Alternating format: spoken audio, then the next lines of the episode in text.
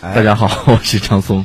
好，这个今天呀，首先跟大家报告一个特大喜讯，这个工信部呀，于今天正式发放五 G 商用牌照。中国移动、电信、联通加上中国广播电视网络有限公司有望获牌，这意味着中国宣布正式进入五 G 商用元年。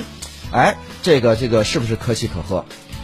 尤其这个什么，我看有一个呃广播电视网络有限公司也加入了。对，有人说中国广电，广电要打一个翻身仗，也有了牌照啊。这三个牌照分别是中国移动、中国联通、中国电信和中国广电。哎，那么这个五 G 商用这个，哎，我就是不太明白这个东西啊，就是它它还专门标注叫五 G 商用。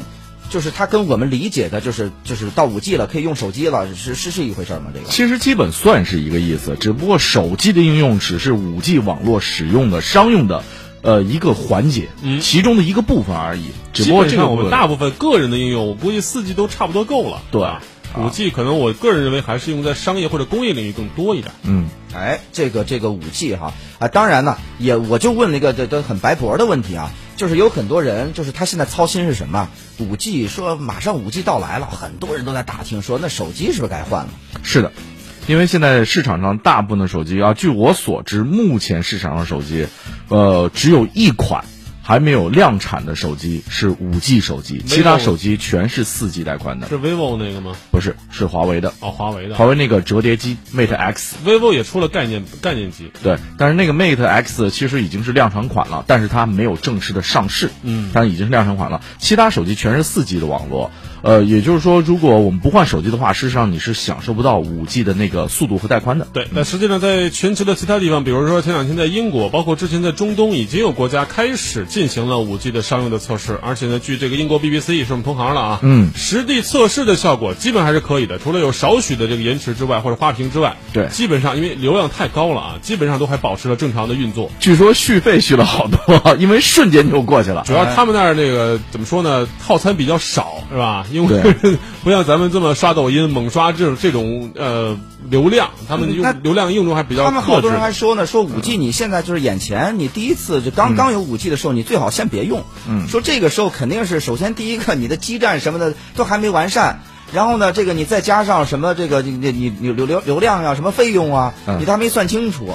你说他，你这玩意儿，你说等一等啊，其实再过两年，其实这个话稍微有点外行啊，甭当这个吃螃蟹的。事实上，这个基站这个东西已经解决了，已经全部都解决。电线、天线呢，基站，你知道这个商用牌照，事实上它发放也就意味着开始进行商业的推广。那么之前的所有的，不管是铁塔公司也好，还是这个各大运营商也好，在基础设施建设其实基都已经布局完了。而且呢，你知道像这次 BBC 在早前用的直播的它的早间节目，用五 G 信号进行直播，用的还是中国的五 G 技术。所以我们的五 G 技术相当相当厉害。他敢先先用五 G，前两天英国人就说我们不能拒绝华为，是没错，已经投入使用了。哎，一会儿这事儿可以细聊啊，这这事儿可以细聊。五 G 绝对是可以让中国让华为，呃，主要是华为啊，让中国能够在世界上扬眉吐气的啊。哎，至少能统一站在一条跑道上。对对，这个对这个五 G 的这个这个应用啊，我们这个时间呢，我们连线一位专业人士，五 G 从业者，呃，叫做。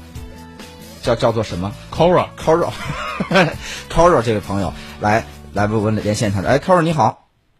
哎，Hello，Hello，大家好。嗯，嗨这个，你作为这个专业的从业者，你能不能给我们简单的讲一下？就是说，这个大家很多人都都讲五 G，五 G，其实老百姓想知道五 G 到底是什么？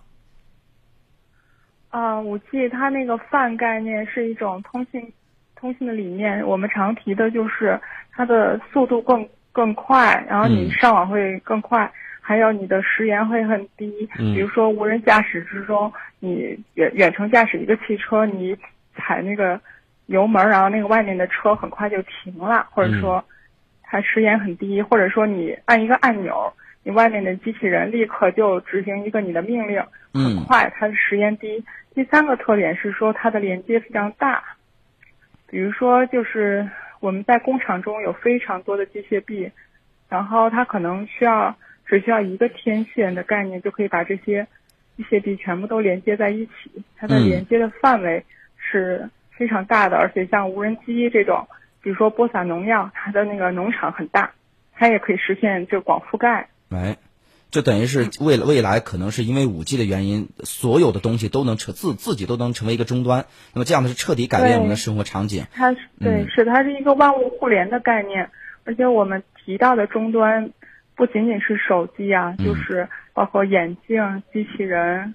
嗯，还有这种 VR 的设备穿戴的手表，甚至汽车，对吧？汽车，对对，汽车，汽车中的那个，比如说类似电脑 CPU 的这种概念，一个车的中控单元，它都是一个终端。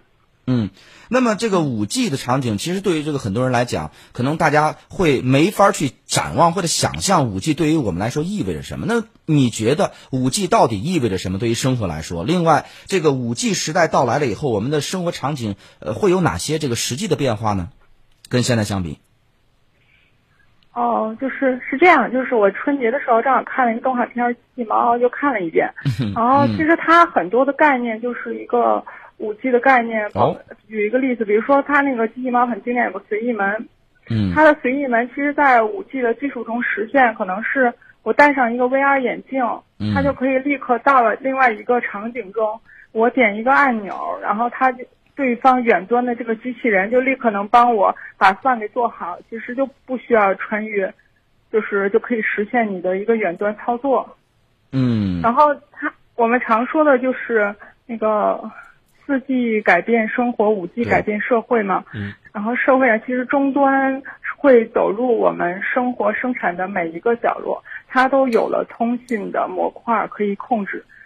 就是大家可以展开丰富的想象力去想象，如果这些，比如说你喝水的水杯，或者说那个你吃饭的筷子，嗯，或者说是你平常开的车，它都能跟你进行一个对话的话。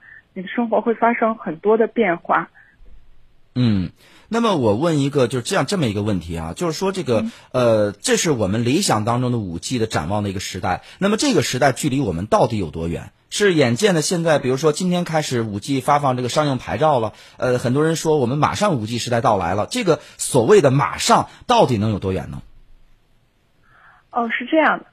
现在其实，在很多运营商的营业厅里面，你都可以看到有五 G 的应用。嗯，包括咱们河南那个河医大，它跟那个运营商也，还有包括华为、中兴吧，在做这个远程医疗这个应用。嗯，它其实是已经能够去。做实验的验证，包括英国之前说它能做一个直播什么，这个其实很早咱们中国就做了，嗯，只是没有说，就是宣传的方案不是这样做的哈，嗯嗯嗯，没说商用这种概念，所以其实它是都已经实现了，但是它的商业化就是需要很长的一个过程，包括这个设备是多少钱卖出去，然后这样一个操作是怎么算计费，怎么算流量，对，然后它的设备，比如说。一个医疗中的一个机械臂，它能通信，它在全世界生产出了几台，每台多少钱？每个医院是不是能买到？这需要一个很长的商业化的过程。